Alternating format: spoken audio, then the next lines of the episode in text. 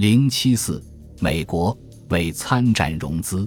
美国参战资助战争的办法仍然还是这几个选项：收税、借债和货币贬值。美国联邦政府的现金流在威尔逊总统就职前九天又进一步有了法律依据。一九一三年二月二十三日，美国宪法第十六修正案批准，授予国会对任何收入来源进行征税的权利。但起初几年的所得税收入极其有限。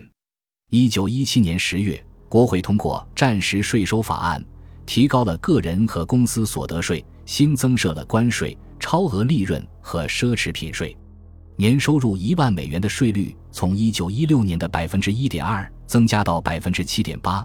年收入一百万美元的税率从一九一六年的百分之十点三增加到一九一八年的百分之七十点三。联邦政府税收也从1916年的9.3亿美元增加到1918年的43.88亿美元。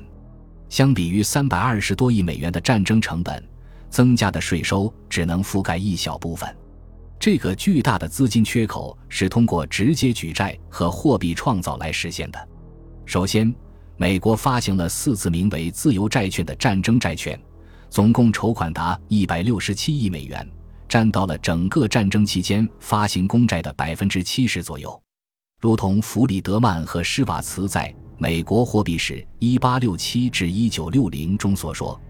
美联储实际上成了财政部债券销售窗口，倾其所有货币政策权力，几乎独家为此目的服务。